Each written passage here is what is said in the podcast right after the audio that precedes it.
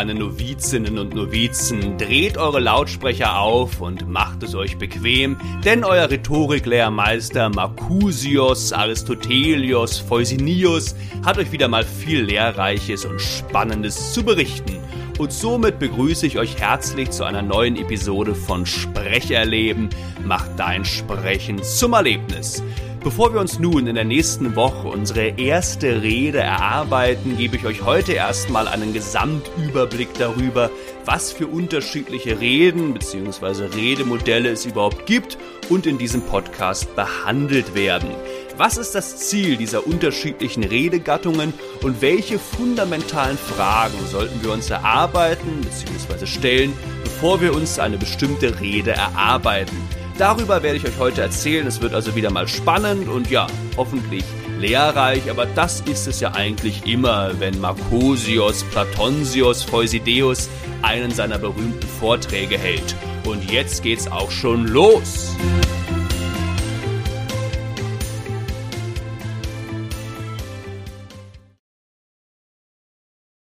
Und um euch jetzt einen kleinen Überblick darüber zu geben, was für Redegattungen in diesem Podcast behandelt werden, stelle ich euch jetzt zunächst einmal ein berühmtes Schaubild aus der Rhetorik vor, und zwar das berühmte Organon-Modell von Karl Bühler, welches daher auch Bühler-Modell genannt wird. Und wenn ihr an der genauen grafischen Darstellung dieses Bühler-Modells interessiert seid, dann äh, lasst mir gerne eine Nachricht zukommen, dann schicke ich euch das gerne zu. So, das Bühler-Modell. Wie sieht also das Bühler-Modell aus? Und zwar müsst ihr euch vorstellen, es gibt drei wichtige Aspekte in diesem Bühler-Modell, drei wichtige Punkte. Es gibt einerseits den Redner, die Rednerin. Das ist der erste Punkt. Und der Redner, die Rednerin spricht über ein sogenanntes Zeichen. Das ist unsere Rede. Das ist das, was wir sagen. Der Redner spricht über dieses Zeichen, mit Hilfe dieses Zeichens, mit Hilfe dieser Rede entweder direkt zu seinem Publikum, zu seinem Empfänger in diesem Fall, oder er spricht über ein Objekt, über ein Ereignis. Natürlich im Endeffekt, wenn der Sender über ein Objekt, also wenn der, wenn der Redner, ihr müsst euch vorstellen, der Redner heißt hier auch Sender und das Publikum, der Zuhörer heißt hier Empfänger. Mein Rhetorikdozent mochte diese Begriffe nicht, weil die so sehr nach, nach, nach der Nachrichtentechnik irgendwie klingen. Deswegen sage ich jetzt hier einfach Redner und Zuhörer. Und natürlich, wenn der Redner über ein Objekt, über ein Ereignis spricht, tut er das auch nicht vor einer leeren Wand oder vor dem Spiegel, es sei denn, er übt. Er tut das natürlich auch, also er spricht da natürlich auch zu, klaren, zu einem klaren Publikum, aber dennoch wird hier klar unterschieden, spricht der Redner wirklich, richtet er seinen Inhalt an das Publikum möchte er das, das Publikum erreichen, möchte er das Publikum beispielsweise von einer Sache überzeugen, möchte er das Publikum dazu bewegen, etwas Bestimmtes zu tun oder spricht er über ein Objekt, über ein Ereignis und möchte das Publikum sozusagen aufklären. Das ist hier der große Unterschied.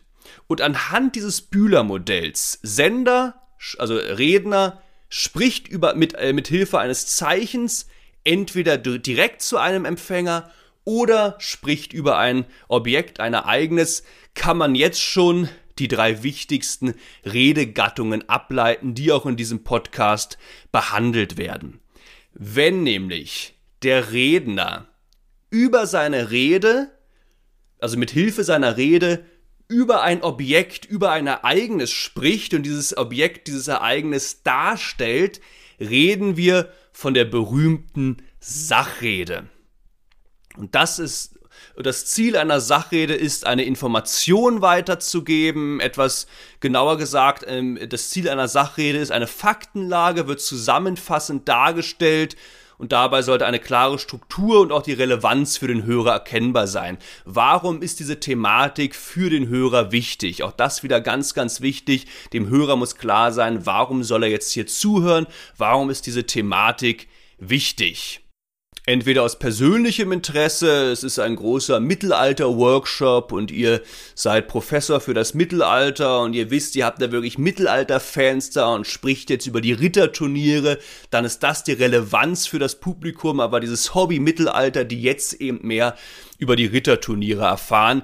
Wenn ihr euch irgendwie in der Tür irrt und es ist der internationale Frosch-Aquarium-Verein da und die, die wollen eigentlich was über übers Froschleichen erfahren und ihr redet aber übers Mittelalter, dann wäre die Relevanz verfehlt, dann würde sich die Zielgruppe denken, ja, ist ja nett, äh, Ritterturniere, aber was bringt das mir? Ich bin hier, weil ich mehr übers Froschleichen erfahren will, also jetzt nur als Beispiel. Aber das ist die erste wichtige Redegattung. Der Redner spricht mit Hilfe seines Zeichens, seiner Rede, das steht immer im Mittelpunkt. Und jetzt der nächste Pfeil über ein Objekt, über ein Ereignis. Das ist sozusagen die Darstellung. Der Redner stellt etwas dar. Beispielsweise, er stellt klar dar, wie die Ritterturniere im Mittelalter abgelaufen sind. So, jetzt kommen wir zur zweiten sehr wichtigen Rede. Also das erste war jetzt die Sachrede. Wir kommen zur zweiten sehr wichtigen Rede, die auch schon in diesem Karl-Bühler-Modell steckt. Und diese zweite Rede beschreibt jetzt einen sehr kurzen Weg. Die meint nämlich nur, dass der Sender, also startet immer beim Redner, startet immer beim Redner einfach nur über seine Rede spricht. Natürlich auch wieder zu einer Zuhörerschaft. Das ist ja sowieso klar. Wir reden nicht vom Spiegel, aber äh, der, der Redner möchte jetzt nicht etwas bei der Zuhörerschaft auslösen, bei der Zuhörerschaft etwas erreichen, die Zuhörerschaft überzeugen, sondern einfach nur sich über seine Rede ausdrücken, klar machen, was er von bestimmten Sachverhalten hält. Es geht in dieser zweiten Rede eigentlich nur um den Redner. Der Redner nutzt sein Zeichen, um sich auszudrücken, klar zu machen,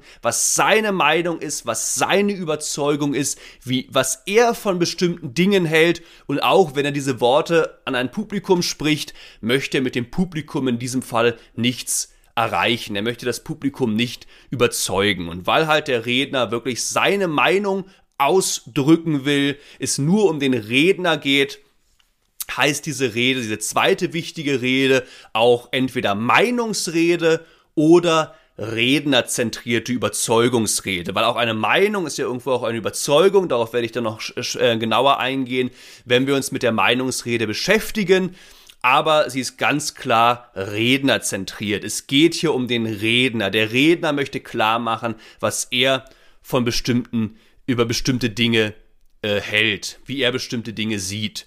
Und deswegen ist auch das Ziel dieser Meinungsrede, sich zu einem Sachverhalt klar positionieren und dabei seine eigene Überzeugung zum Ausdruck bringen. Hier sind wir wieder beim Ausdruck.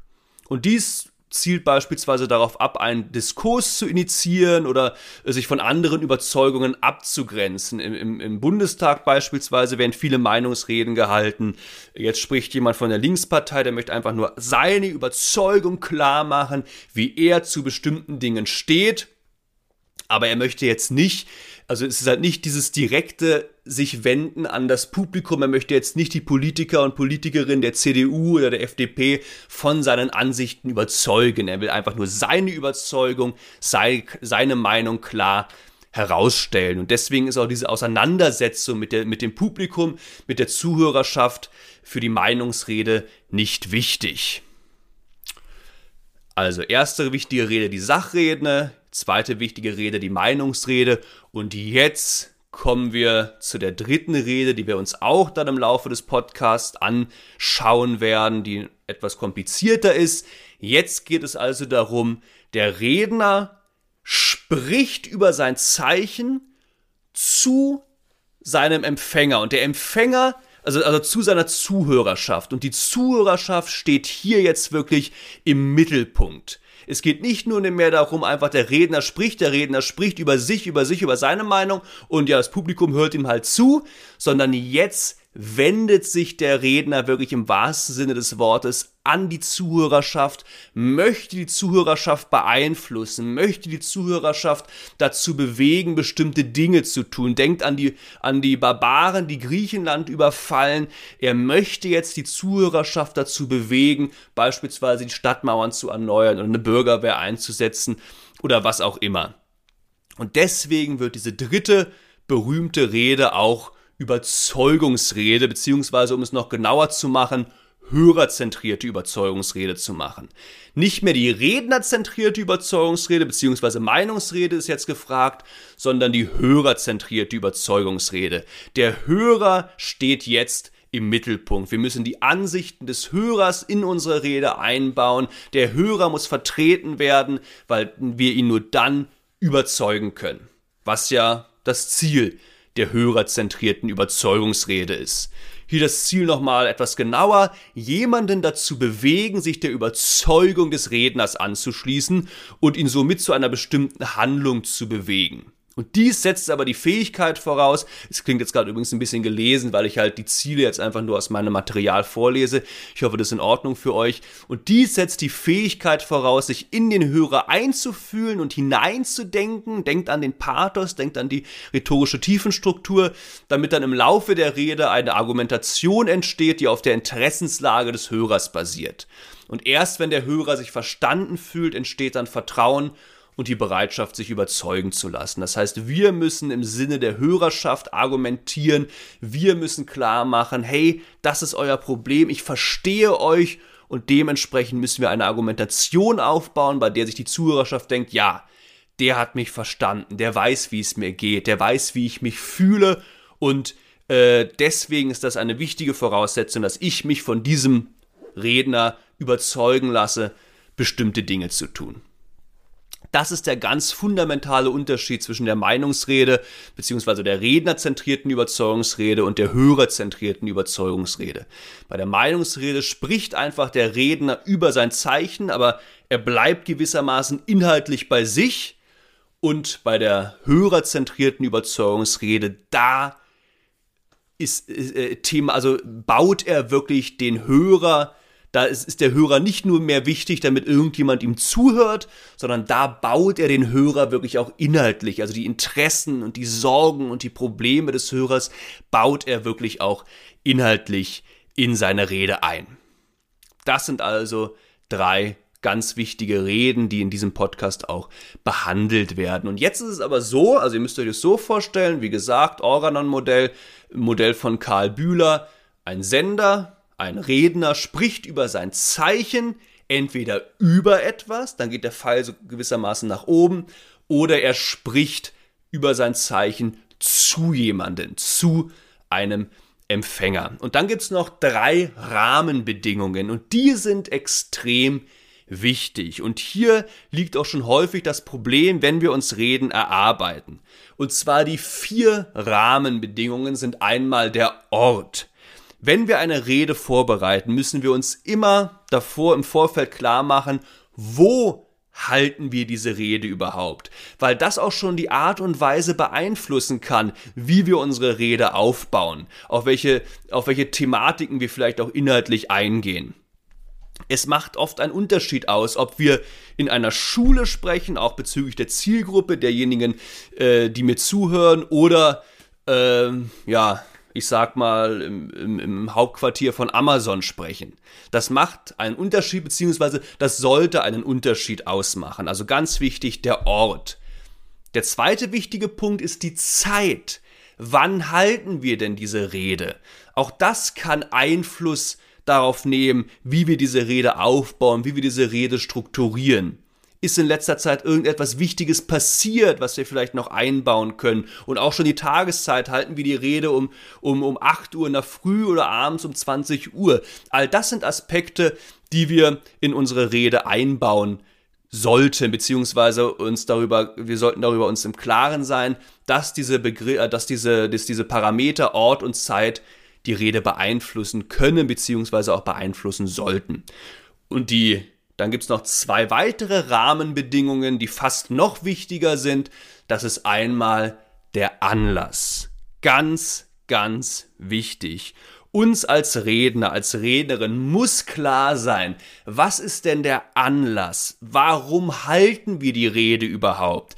Gerade wenn es um die, um die äh, hörerzentrierte Überzeugungsrede geht, äh, muss es eigentlich immer, darauf werde ich dann später, wenn wir, wenn wir uns mit der Rede beschäftigen, auch noch genauer äh, darauf eingehen, muss es eigentlich eine sogenannte defizitäre Ausgangssituation geben. Es muss irgendein Problem gehen. Die Barbaren stehen vor den Mauern.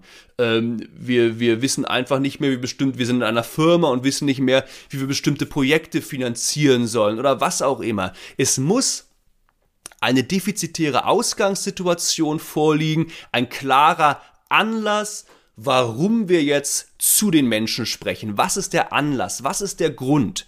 Und wenn uns das nicht klar ist und wir fangen einfach mal so an zu sprechen, ja, könnte die Zuhörerschaft interessieren, vielleicht interessiert sie, vielleicht, vielleicht auch nicht. Und innerhalb der Rede wird nicht klar, warum wir überhaupt sprechen. Was ist denn das Problem? Dann kann das bezüglich auch der Überzeugung der Zuhörerschaft sehr, sehr problematisch sein, wenn denen überhaupt nicht klar ist, ja, was ist jetzt das Problem und äh, was ist jetzt eigentlich der Anlass der Rede, also warum steht da jemand und spricht zu uns? Das wäre dann ziemlich problematisch. Und die ganz, ganz wichtige vierte Rahmenbedingung ist schließlich das Ziel. Ein ganz häufiger Fehler neben dem fehlenden Anlass ist, dass wir, wenn wir eine Rede vorbereiten, eine Rede halten, gar nicht genau wissen, was ist denn eigentlich unser Ziel? Was möchten wir erreichen? Entweder haben wir gar kein Ziel oder wir haben zig Ziele auf einmal. Wir werfen alles in einen Topf. Darauf, da, dazu sage ich gleich nochmal mehr.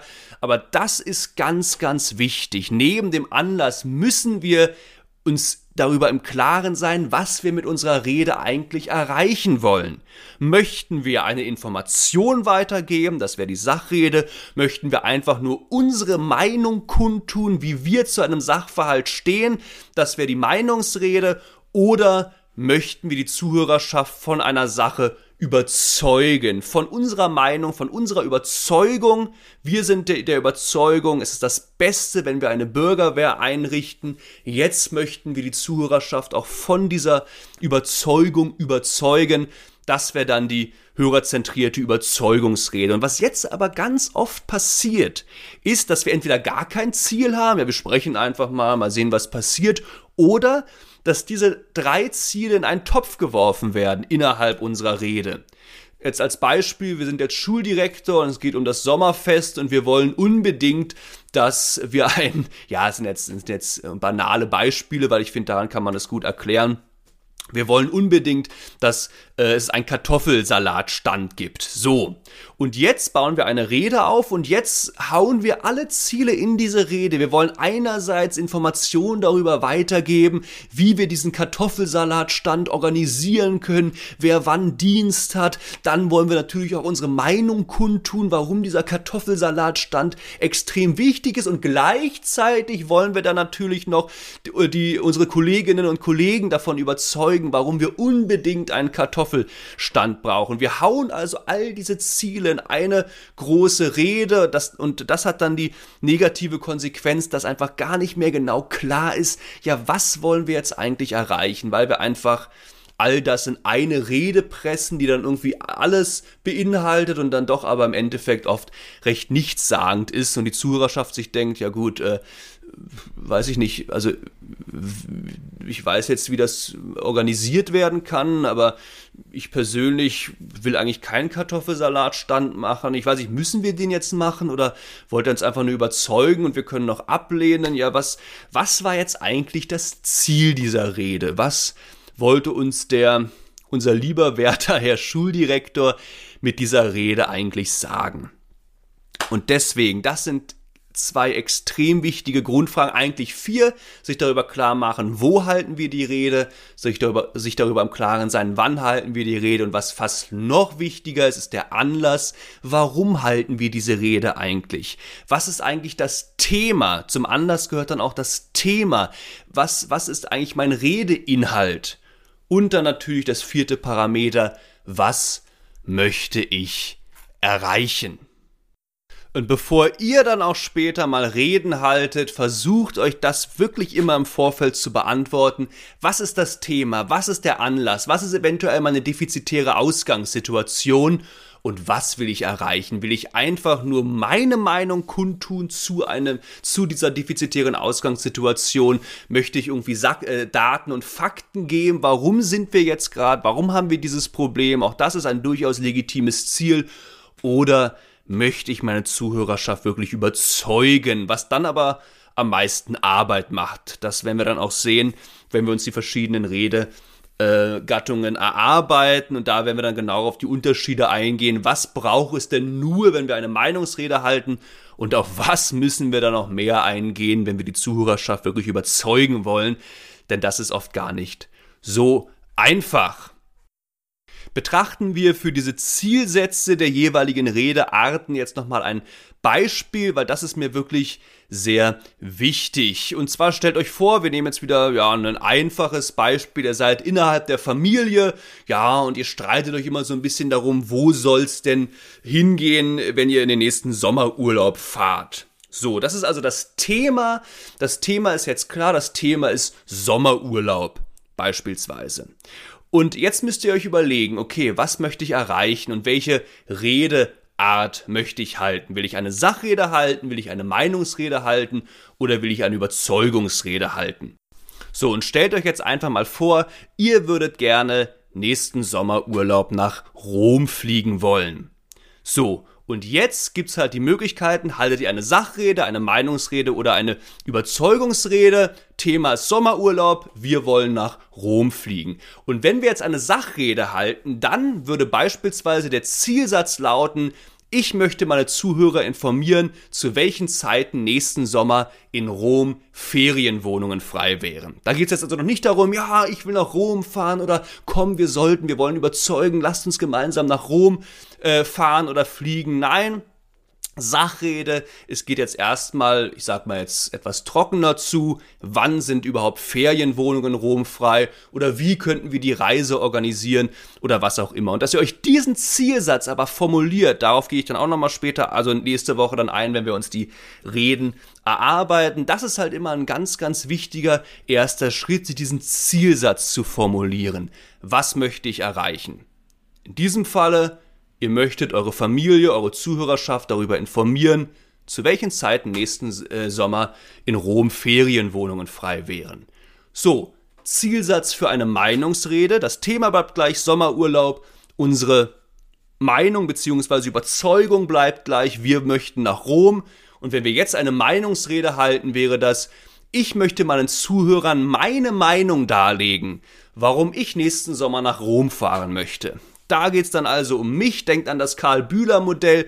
Der Redner drückt sich über sein Zeichen aus. Es geht um kein, kein, ähm, äh, kein Objekt, kein Ereignis, keine Sachlage, keine Faktenlage, die wir dastehen. Wir wollen nichts mit der Zuhörerschaft anstellen. Wir wollen sie nicht beeinflussen. Nein, der Redner drückt sich aus. Liebe Leute, lieber Familie, ich will nach Rom, weil ich war noch nie in Rom. Und dann werden bestimmte Argumente angeführt, mehr dann darüber, wenn wir uns die Meinungsrede genauer ansehen, warum für mich Rom am besten wäre. Das, das, Ziel ist, meine Meinung darzulegen. Wir möchten nicht überzeugen. Oder, und das wäre jetzt der dritte Schritt, Thema Sommerurlaub, wir möchten nach Rom und jetzt möchten wir eine wirkliche Überzeugungsrede halten. Und dann wäre der Zielsatz, ich möchte meine Zuhörer dazu motivieren oder davon über, dazu überzeugen, nächstes Jahr Sommerurlaub in Rom zu machen. Jetzt geht's nicht nur mehr um mich, keine rednerzentrierte Überzeugungsrede mehr, sondern eine hörerzentrierte Überzeugungsrede. Und wenn ich das schaffen möchte, wenn ich meine Familie dazu motivieren möchte, nächstes Jahr Sommerurlaub in Rom zu machen, weil das meine Überzeugung ist, dass das das perfekte Ziel für uns wäre, dann komme ich jetzt nicht darum herum, wirklich mich mit den Interessen meiner Familienmitglieder, wie gesagt, jetzt ist ein etwas banales Beispiel, aber ich denke, das kann man daher äh, dadurch ganz gut erklären, Da komme ich jetzt nicht mehr darum herum, mich mit der Familie auseinanderzusetzen. Okay, was sind eure Interessen? Ähm, was, äh, was ist eure defizitäre Ausgangssituation? Äh, hattet ihr schon Ideen? Wo möchtet ihr hin? Nach Thailand, nach Sri Lanka? Okay, warum möchtet ihr dahin? Gibt es vielleicht Probleme an den Vorschlägen? Wir müssen uns hier mit der Zuhörerschaft auseinandersetzen. Wie wir das tun, erzähle ich dann natürlich, wenn wir uns mit der Überzeugungsrede genauer auseinandersetzen. Und das ist dann eine ganz wichtige Basis dafür, dafür, dass wir sie dann wirklich mit Hilfe unserer Überzeugungsrede auch ja überzeugen können. Aber um die Sache abzuschließen, ihr müsst euch über euer Ziel im Klaren sein. Was ist das Thema? und welche Rede möchte ich halten. Nicht alles in einen Topf werfen, wie beim Kartoffelsalat, so ein bisschen Sachrede dabei, ein bisschen Meinungsrede dabei, ein bisschen Überzeugungsrede dabei, sondern klar machen, was ist mein Ziel und welche Redeart möchte ich halten, um dieses Ziel zu erreichen. Das ist ganz wichtig. Soweit erstmal zum Bühler-Modell. Wie gesagt, in diesem Bühler-Modell stecken halt drei wichtige Reden und es gibt aber noch zumindest eine weitere wichtige Rede, die jetzt nicht in diesem Bühler-Modell steckt, die wir uns aber in jedem Fall auch anschauen werden und das ist die Gesellschaftsrede. Da geht es dann wirklich darum, zu einem feierlichen Anlass, beispielsweise eure beste Freundin hat Geburtstag oder eure beste Freundin heiratet, und zu diesem feierlichen Anlass oder ihr verabschiedet einen Kollegen in den Ruhestand. Das sind diese feierlichen Anlässe, zu denen ja auch gerne Reden Reden gehalten werden. Und da gibt es natürlich auch viele Probleme, die, die wir einbauen können und da, die dann dafür sorgen, dass die Gesellschaftsrede in die Hose geht oder nach hinten losgeht. Und da gibt es dann auch so ein paar, paar Tipps und Regeln, an die wir uns halten können, wenn wir eine wirklich schöne Gesellschaftsrede halten. Und die werden wir uns dann als viertes auch ansehen. Und das Ziel einer Gesellschaftsrede ist wirklich eine situationsangemessene Atmosphäre und Stimmung bezüglich eines feierlichen Anlasses schaffen, beispielsweise ein Dienstjubiläum, eine Verabschiedung eines Kollegen und so weiter. Soweit also erstmal zu den vier Redegattungen, die wir uns anschauen werden in den nächsten Wochen, zu den Zielen dieser verschiedenen Redegattungen und zu der Frage, welche fundamentalen Fragen wir uns beantworten sollten, bevor wir anfangen, eine Rede zu schreiben. Was ist der Anlass? Was ist die defizitäre Ausgangssituation? Was ist das Thema meiner Rede? Das hängt ja sehr zusammen mit der defizitären Ausgangssituation. Und was ist das Ziel meiner Rede? Gut, für den Moment war es das jetzt erstmal. Wenn ihr jetzt natürlich noch Fragen oder Anmerkungen habt, wie gesagt, es ist immer so ein bisschen schwer, über jetzt einen Podcast ein Schaubild zu erklären. Wenn ihr das Schaubild haben wollt, entweder schreibt ihr mir oder ihr könnt auch gerne Organon-Modell oder Bühler-Modell googeln, dann könnt ihr das sehen.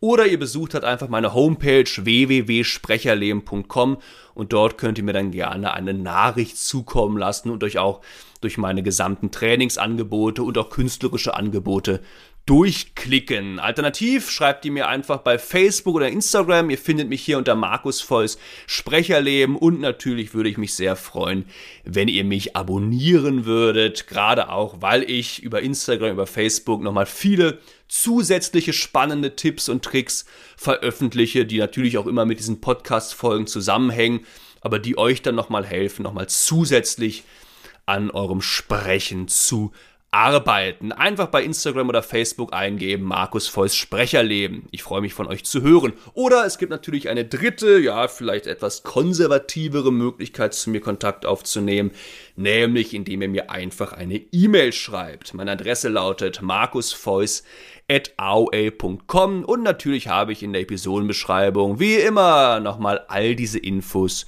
für euch zusammengefasst. Ja, in der nächsten Episode geht es dann endlich los und wir erarbeiten uns unsere erste eigene Rede. Und zwar beschäftigen wir uns als erstes mit einer Trommelwirbel Sachrede.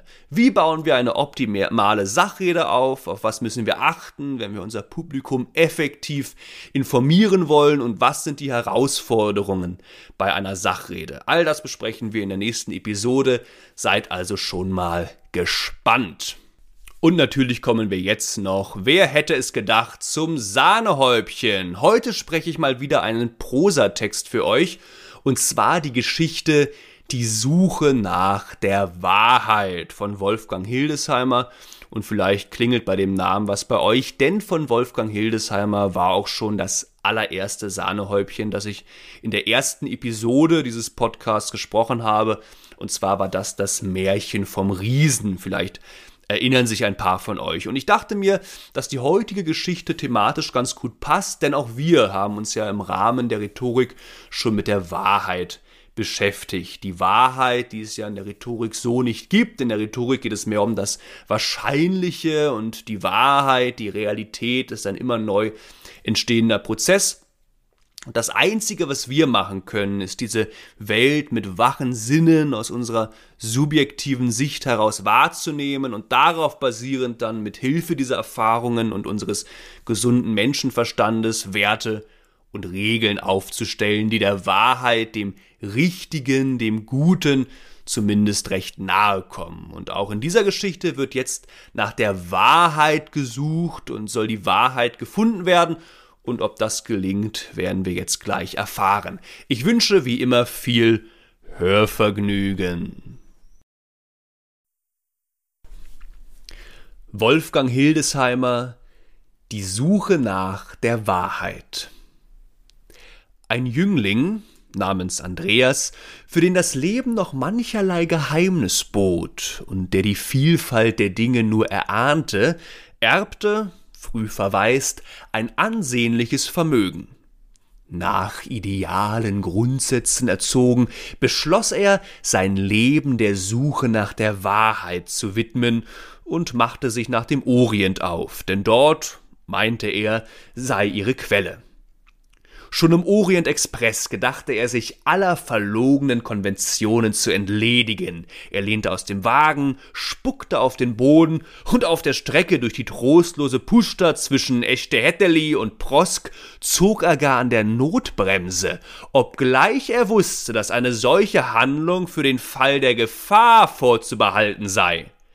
Die energischen Zurechtweisungen des Zugpersonals erwiderte er, indem er sagte, er sei eben in Gefahr, ja die ganze Menschheit sei in Gefahr, in der Lüge zu versinken. Das Personal aber, nicht vom gleichen Ethos beseelt und idealeren Gedankengängen verschlossen, bestand auf einer Strafzahlung, deren Betrag es übrigens mit erstaunlicher Redlichkeit unter sich verteilte. Eine junge Dame aus dem Nebenabteil namens Verena, durch dieses Ereignis auf Andreas und seine Brieftasche aufmerksam geworden, gesellte sich daraufhin zu ihm. Sie war eine eigenwillige Persönlichkeit, die auf dem Gebiet der sittlichen Führung durchaus eigene Wege ging und daher auf dem Gebiet des täglichen Lebens die Wege anderer gefährlich kreuzte. Allein der Orient Express war ja ein reicher Jagdgrund. Gerührt, wenn auch kaum überzeugt vom Wahrheitsdrang des Jünglings, vor allem aber durch die damit verbundene materielle Auswirkung gelockt, schloss sie sich ihm an. In Istanbul angekommen, hatte Andreas bereits Verenas Lebensstil angenommen, den er im letzten Zurückgreifen auf frühere Werte dionystisch genannt hätte, wäre nicht der Versuch, sich über sein Handeln Rechenschaft abzulegen, in weite Ferne gerückt. In Damaskus ging unserem Paar das Geld aus. Da wandeln die beiden nun unter Palmen zügel und mittellos.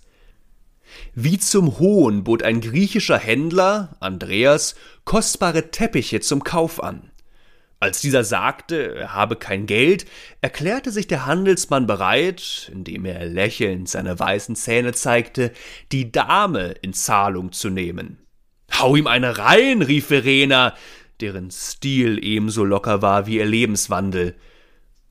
Aber des Jünglings unerwartete Reaktion war, dass er nach einigem Handeln die Gefährtin veräußerte. Ohne Zweifel, dachte er, indem er nun allein Geld zählend durch die engen Basarstraßen wandelte, wird man sie einem Harem einverleiben.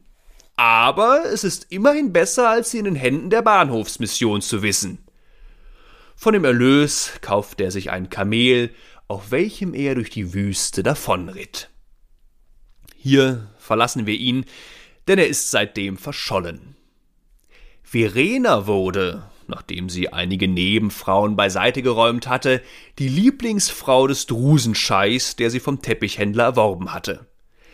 Sie besaß die Begabung, sich in allen Lebenslagen zurechtzufinden. In einem Brief an ihre Mutter in Neu-Ulm schrieb sie, sie habe den Schleier genommen. Die Mutter, eine rechtschaffene Frau, hat niemals erfahren, dass es sich um den Schleier einer Serailsinsassin handelte. Jedenfalls gibt es über Verena nichts mehr zu berichten, ihr Leben verlief innerhalb der Grenzen orientalischer Konventionen. Und die Moral? Die Aussage höre ich den befremdeten Zuhörer rufen, die Aussage, die Wahrheit, ja, die Wahrheit, sie kommt, wie so oft, zu kurz. Aber es ist nicht meine, sondern meines Helden Schuld, der auf der Suche nach ihr zuerst auf Abwege geraten und schließlich verloren gegangen ist. Ich schlage dem Zuhörer vor, diese Geschichte als Unterhaltung zu betrachten und über die Wahrheit die Werke derjenigen zu lesen, die auf diesem Gebiet wirkliche Autorität haben.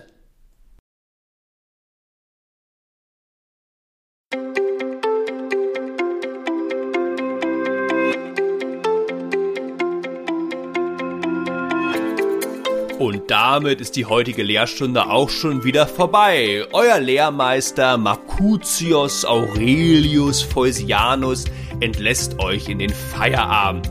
Denkt immer daran, dass unser Thema, der Redeanlass und das Redeziel klar definiert sein muss, bevor wir eine Rede verfassen. Und ansonsten genießt das Leben, gehabt euch wohl, trainiert weiterhin auch fleißig eure Stimme und dann wird euer Sprechen schon bald das reinste Erlebnis werden. Bis nächste Woche also, Ave und gehabt euch wohl.